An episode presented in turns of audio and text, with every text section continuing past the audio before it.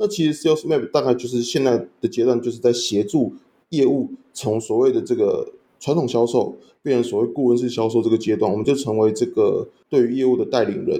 对，所以我觉得这其实是我们是在一个痛苦的时间点，但是我们在做对的事情。那也还好，我们在这段时间我们有撑住。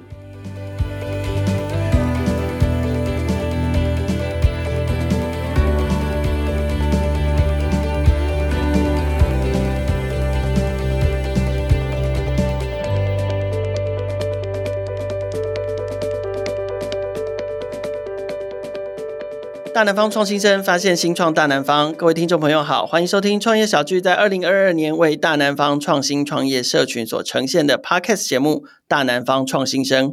要做好一次完美的业务拜访，人事时地物都要好好的配合，包括啊，你要对客户的轮廓有所掌握，提案的内容你必须要做好功课，而且你要掌握好时间、拜访的路线，准备好相关的资料，当然也更包括了。拜访后一系列的追踪，还有关系的维护，有一套好的业务管理工具来帮助业务成功是很重要的事。欢迎今天的来宾，格莱迪科技创办人及执行长郑浩，我们都叫他 Daniel。我们先请 Daniel 跟听众朋友打个招呼。呃，大家好，我是格莱迪科技的 Founder，我叫 Daniel，今天很开心能够来这个地方就接受采访。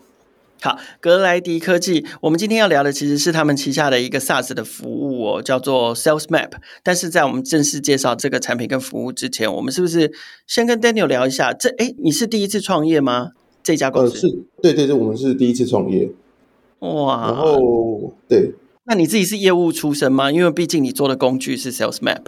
对，我过去大概就是从我我出社会之后开始的第一份工作就从事业务相关的一个，那我那时候是做传产的业务，我们那时候是去工厂里面去卖马达马达变频器，嗯、对，那其实那时候是算是哦业务的启蒙都在那个时候，那个时候是我到现在为止我都依然对那一个时间点的业务的一些经历是印象非常的深刻的。嗯哼，对，为什么？呃，其实在讲的很有趣，就是我我那时候。出了社会，对传产业务的其中一个很深刻的印象，就是我可能有机会可以去体验传说中在中港路上的金钱豹。哦，哎，对哦，你在台中创业，所以你是你包含之前工作也都在中部。呃，对我我没有，我毕业第一份工作就在台中。哦，就在台中。对，因为那时候其实年轻的时候蛮喜欢喝酒的，所以大家就觉得，哎，那个酒桌应酬是一件很帅的事情。对对对，所以其实那个时候就就投了传产的业务，那其实也就上了。那到现在为止，我都还没有去过金钱豹。对对对，欸，你不是说你之前体验过吗？呃，到到目前为止，我以为我的前辈会带我去，都没有。但也是在那个时候，我觉得我接触到业务真正的精髓，就是在传产的那一段时间里面，包括说跟客户的应对技巧啊，那你怎么样去开发你的客户？那一些业务的很基本、很基本的基本功，都在那个时候形成。那当然，后来就是在带着这些基本功，就是毅然决然就是投入卖软体的新创公司。哦，所以你后来从卖马达变成跑去卖软体的新创公司，也是 SaaS 服务的软体公司，然后也是当业务，也是当业务，是。对，那个时候其实因为新创公司，我的那那间新创公司其实都是年轻人。是，那年龄应该落落在三十岁左右。那那个时候我是他们中部的第一个业务，嗯哼，对。那他们那时候中部是没有市场，就等于说，哎，把我就就是放到中部里面帮他们开拓市场。是。那其实也是在那个时候发现，哎，其实我在船厂学到的这些业务经验，呃，原来那么多人不知道，嗯哼。所以这些东西其实是很宝贵的，包括说你怎么跟，哦，我举个很有趣的例子，我们都说去客户那里。最大的禁忌就是你不能聊政治，因为政治是一个非常敏感的话题。Oh. 所以有的时候你进一间公司的门，你要马上的能够判断说他是哪一个政党的。嗯哼，那这件事情它就是很有趣的。怎么判断？我们那时候前辈就跟我们说，只要你是业务哦，你就要有所谓的查卡巴，你要去看他报纸架上面放的第一个报纸是什么，哪一个报社的报纸，你大概就可以判断说他是什么样的政党。哦，这个是那个时候。哦，那这样子，你听起来你业务资历也是有一段哦。对对对，那如果没有报纸，你要看匾额，那个匾额上面是哪一个议员这个送的，那你就大概可以推估出这一间公司是哪一个党派的。那当然，你有了知道这件事情之后，你如果客户跟你聊，你就可以比较好的去避免遇到政治议题的尴尬。所以后来这些经验就被带到新创公司。那我发现，当然发现蛮多的年轻人不太懂得这些资讯，所以就是在那个时候有了一些想法跟一些启蒙，大概是这个样子。是了解。对。那可是从这个当业务一路这样当过来，变成要创业，准备要做一个自己的产品跟服务这件事情，嗯、那中间心境的转折跟决定又是什么？好，那其实是呃，我在第一份工作在做传承的工作的时候，我们公司有使用 CRM 系统，那时候使用的 CRM 系统是国内比较大的厂商，好，那这个厂牌我们当然就不方便多提。那后来到新创公司，嗯、新创公司也用了一间大概是现在全世界上最大的 CRM 的厂商。嗯哼，那。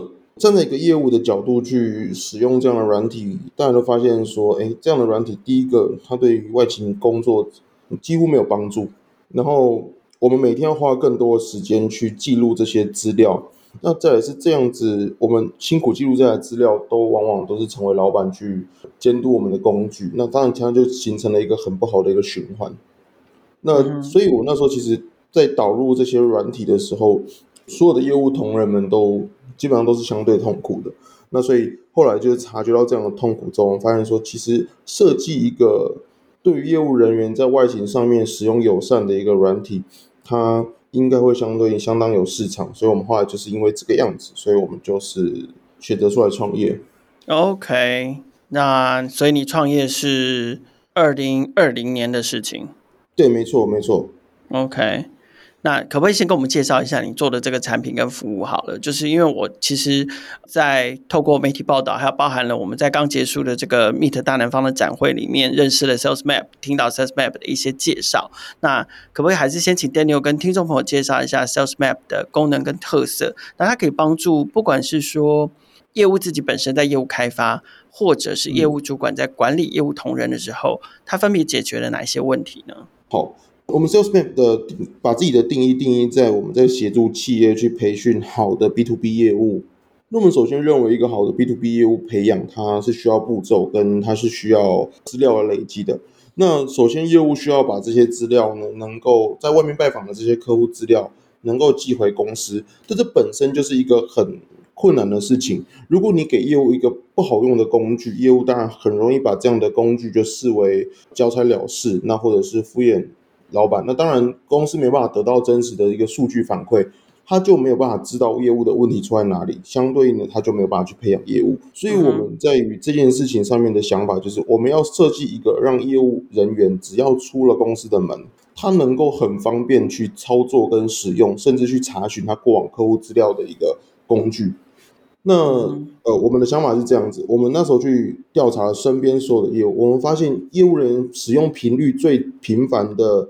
A P P 除了 Line 以外，大概就是 Google Map。出了公司的门，就打开 Google Map 看一下我离客户多远啊？我今天去客户那里会不会迟到？或者我今天要买给客户的咖啡在，在在客户附近哪个地方我可以马上去买个咖啡？对，所以他们很常使用地图去看他们的客户在哪里。对，那所以 Salesforce 在这个地方就有了一个想象，是我们为什么不把跟业务在外面拜访所需要看到所有的 customer data 做一个结合，让业务他在外面的时候，像我们去吃小吃，可以用 Google Map 查评价，但对于业务来说，我今天去出去拜访，我可以再用地图的方式查到我所有跟客户的讯息或成交的相关的重要资讯。这当然是 Sales Map 上面的起源。好，那在设计完这样子的一个工具之后，当然我们就把它带到企业里面哦，让这个。企业的业务啊，去使用这样的工具。那一开始在推的时候，其实业务使用了，但是回馈回来的数据，我们发现，哎，业务主管跟企业主他们可能没有办法很理解这些报告背后的用意，因为过往他们习惯的方式就是让业务去写每天的日报表。对，那这样其实他们就只是把这些日报表看完、看完、看完，所以 Sales Map 的导入只是相对于对于企业主来说，转换了一个资料记录的方式。那我们就从这个地方去做延伸，我们就把呃业务记录的日报的内容，那我们去观察了每一个业务记录下来的东西之后，我们去把它归类之后，我们就做了一件事情，是我们把他们可能会记录下来的资料全部做成表格。那么在外面的时候可以直接用勾的，就把他们拜访日志做完。那我们再针对他勾选的项目去做统计跟分析，最终这些分析报告给主管的时候，嗯、主管才会更确实的知道说，哦，业务在开发上面可能遇到了哪些的问题。对。那在对应上呢业绩，我们再从这个这样子的一个交叉的一个数据里面去找所谓业务的销售盲区，那我们的公司再给予他们课程的服务，嗯、让他们的业务能够有业务能力上实质的提升。哦，所以还有课程的服务。对，没错没错。所以我们是整套的一个流程，就是在业务前端的这个流程。嗯哼，嗯，对。嗯、所以我们刚刚前面已经有聊到了嘛，你为什么会想要做这个题目了嘛？然后。嗯二零二零年就创业，就我所知，其实你们好像二月成立，六月服务就上线了。你们怎么做到这么短的时间之内就把至少第一次的上线做出来？我我我相信不可能是一上线就什么东西通通都做齐了啦。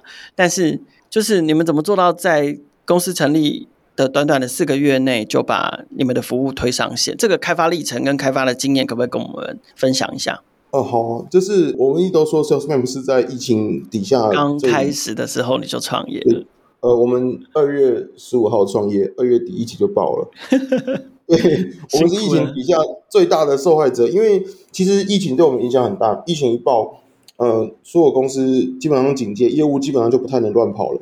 对，那初期的 SalesMap 锁定的产业又更敏感，我们锁定的是医疗材料、牙科材料的业务。哦。为什么会锁定这个这一块啊？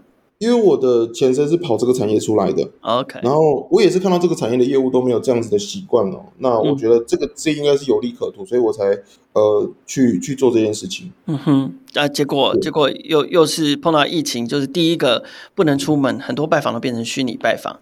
然后第二个，你们的产业又是高风险产业。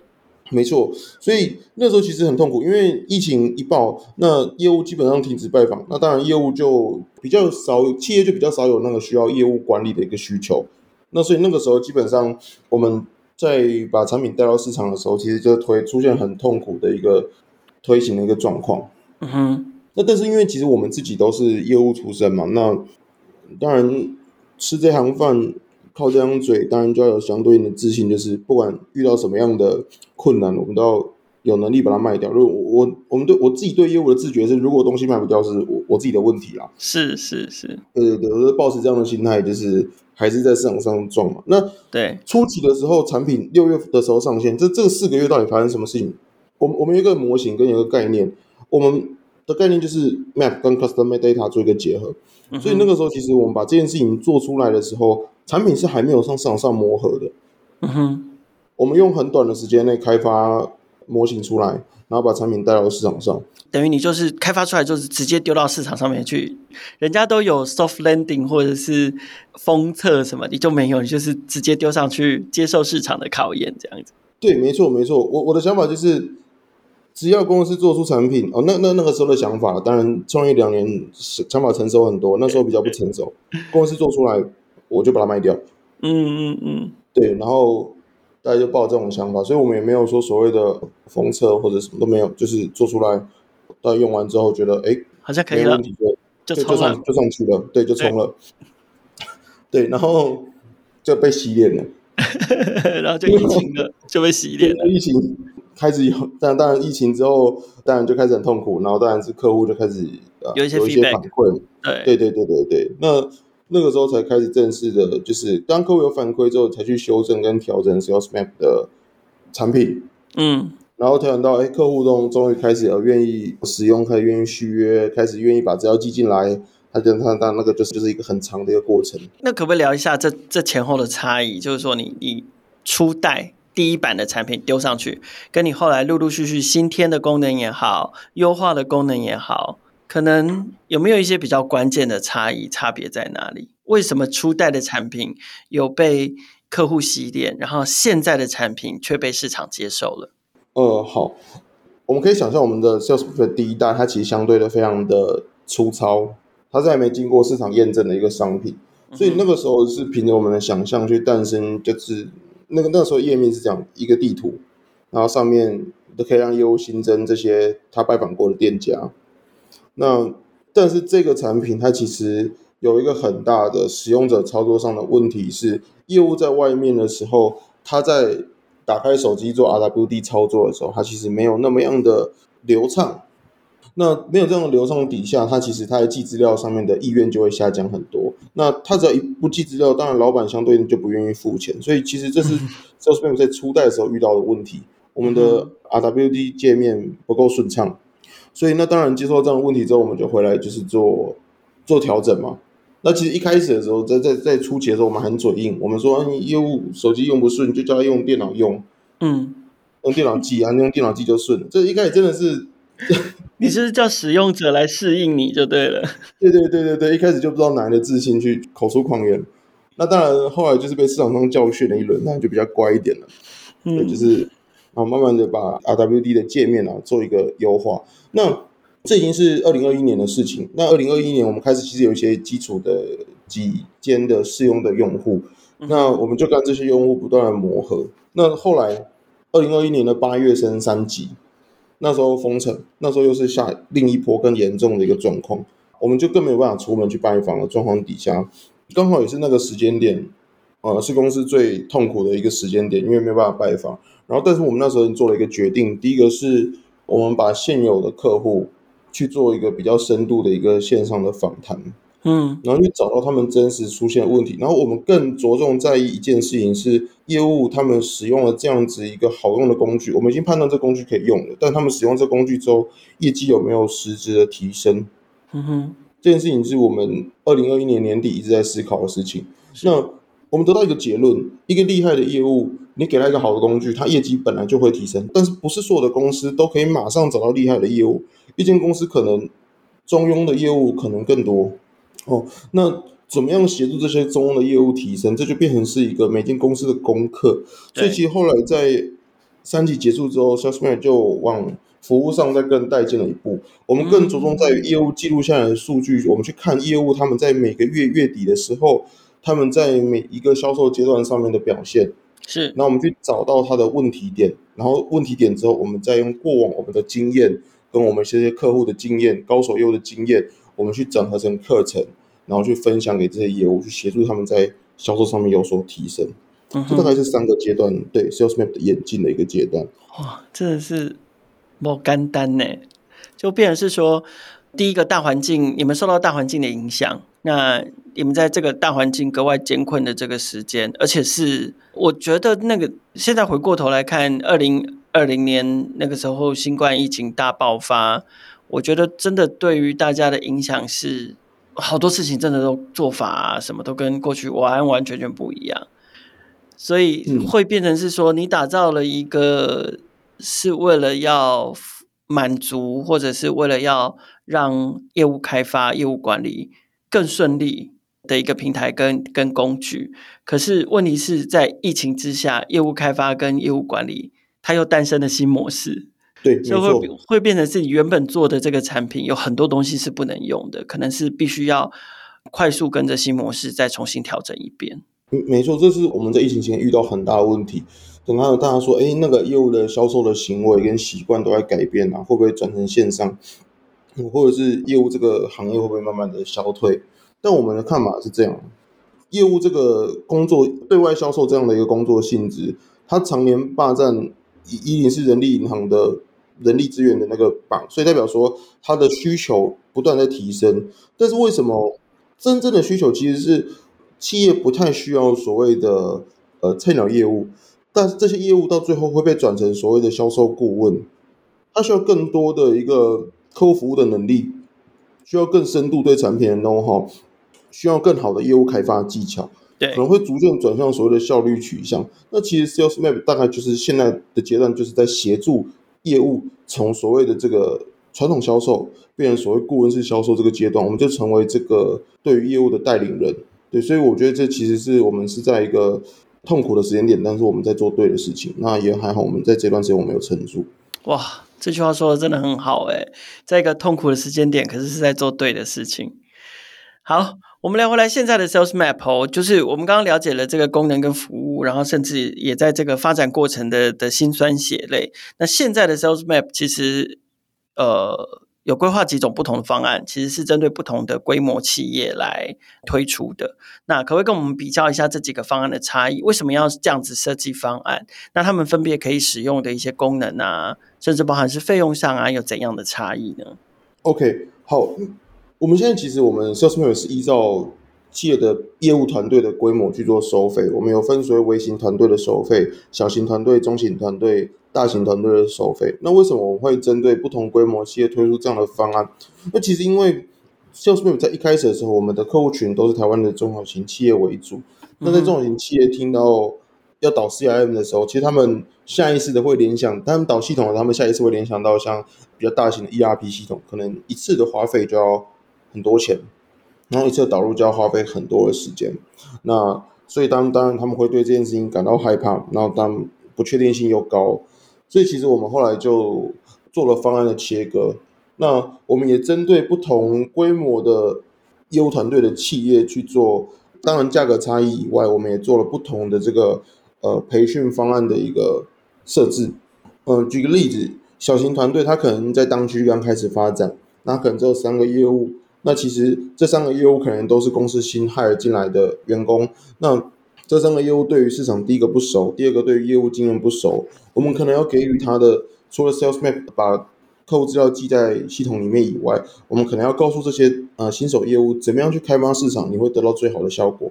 所以，我们可能要给他的是初级的这个开发上去找到 Key Man 的这样子的一个课程。啊，那比较中型的一个团队，哦，他们可能已经在上上十年，他们可能已经有一些固定的业务，这些业务可能已经工作很久了。嗯、那产生一些所谓的职业倦怠，然后或者是开始把业务的工作当成一个公务员心态，我只要负责到附近的我的熟悉的客户去喝喝茶，我每个月就有固定业绩。像这样子一个团队，他的业务需要不同的一个课程去激励他，嗯哼，帮他上课。那我们这些问题都不太一样，所以我们就是才有在呃不同团队里面，然后针对不同的业务需求，给予不同的一个方案。这大概是我们在做这件事情上面的方案上的差异。我们刚刚谈的是规模，那可是产业呢？就是说，比如说 B to B 的产业跟 B to C 的产业的业务可能就不一样嘛？对，没错。对啊，然后像你，你也在不同的产业里面身经百战。刚刚光什么卖马达，嗯、然后卖也是 SaaS 软体，然后。你也在医疗产业待过，然后像我们是媒体啊，媒体的业务可能卖的东西又跟其他的业务又差很多。那 SalesMap 有没有是各个产业都通用吗？还是说有没有现阶段最适合使用 SalesMap 的产业呢或公司？SalesMap 在现阶段我们着重的服务对象是 B to B 的业务单位，嗯，B to B 为主，对，B to B 为主。那至于说，呃，这个 To B 它有没有所谓的特定产业？这也是我们做 SalesMap 到现在，我们得到一个得到一个蛮深刻的一个市场回馈。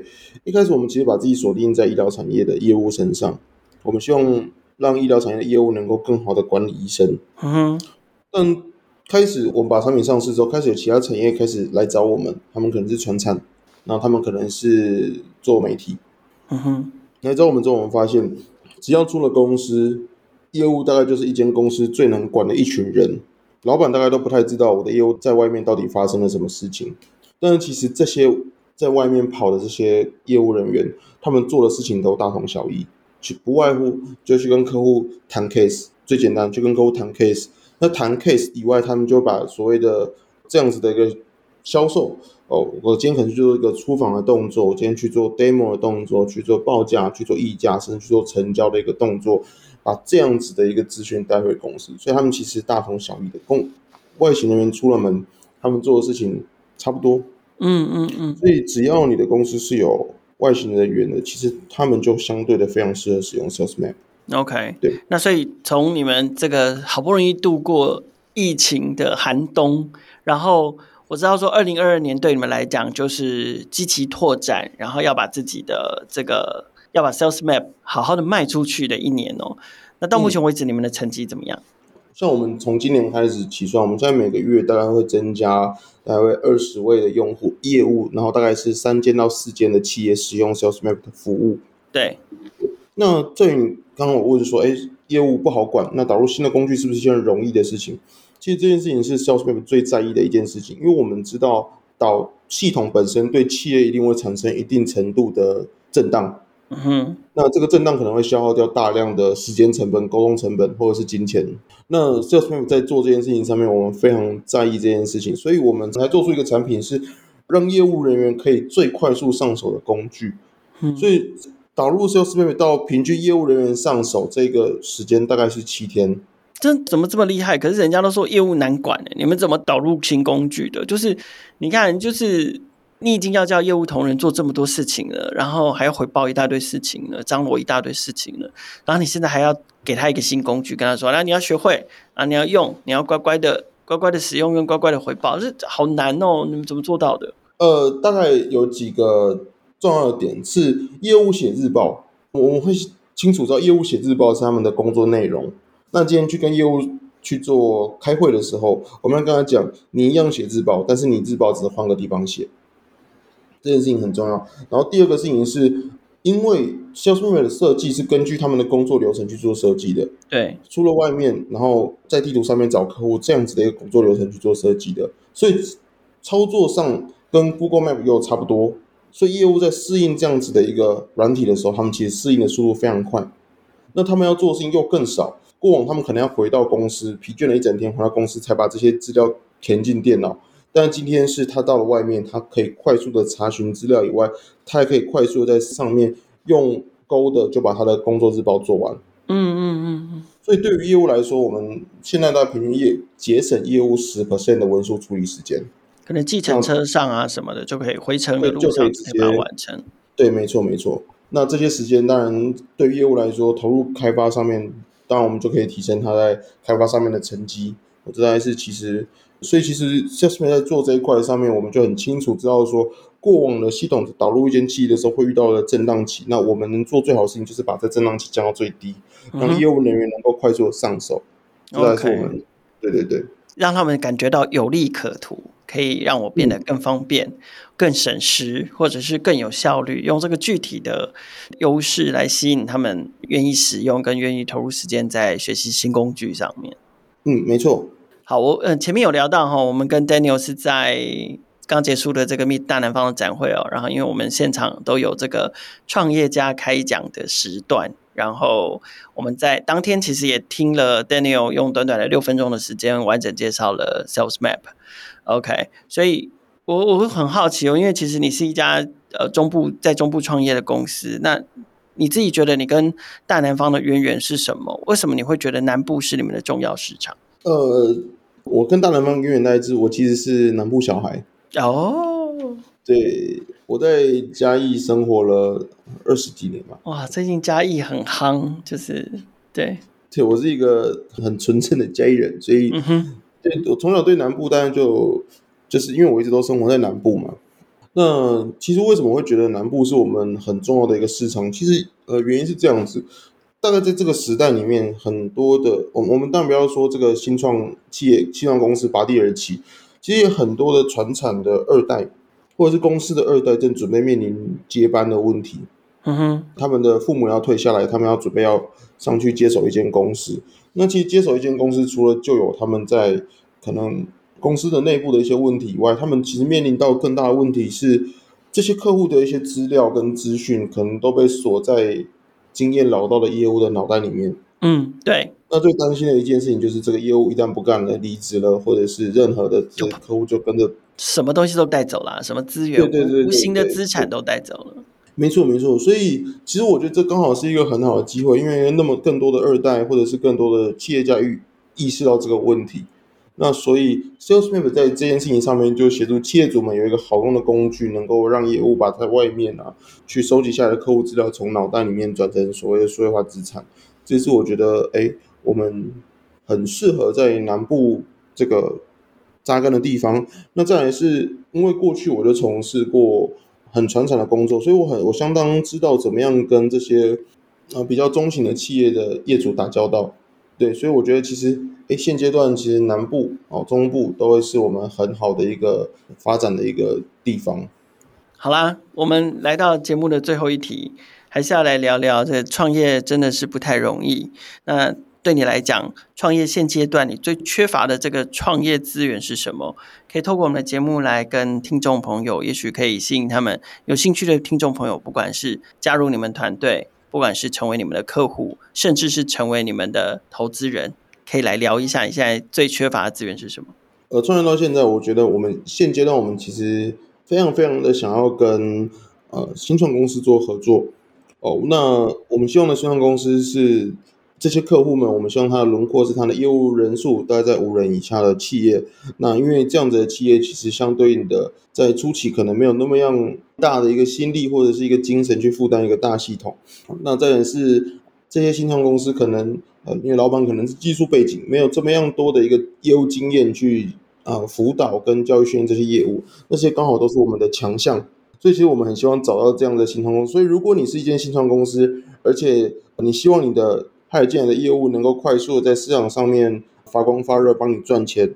然后你刚好也正缺乏一个管理工具，那我很欢迎你找上 Sales Map，那让我们来就是协助你，那我们一起合作。对，大概是我们现阶段啊，我们希望我能够找到的客户。OK，今天非常感谢 Daniel 来到大南方创新生哦。就我所知，他除了希望可以呃邀请更多的，尤其是这个 B to B 的新创公司，然后规模上小。可以多多的来试用跟体验 SalesMap 服务，进而成为他们的客户之外，就我所知，他们应该也有意要来来吸引更多的投资人来关注他们。所以，如果你是对于投资 SaaS 新创有兴趣的投资人，其实听过我们节目之后，如果有兴趣了解 SalesMap 这家公司，也可以透过创业小聚的介绍，然后帮你们牵线连线一下。